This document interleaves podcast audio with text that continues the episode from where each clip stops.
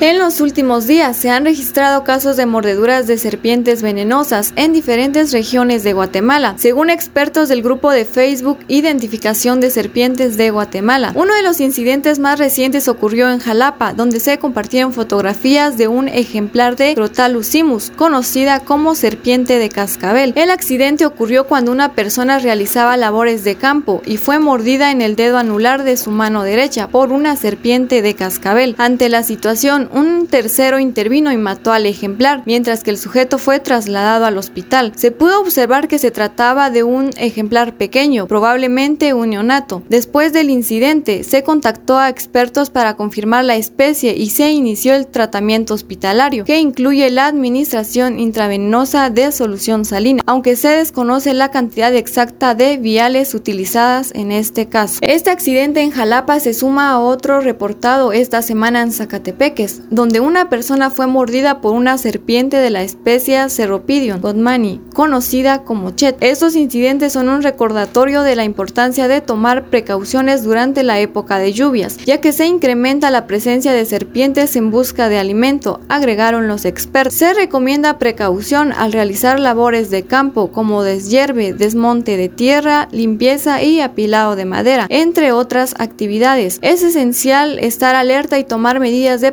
adecuadas para evitar encuentros peligrosos con serpientes venenosas. Con información de Isabel Barrios, Emisoras Unidas, primera en noticias, primera en deportes.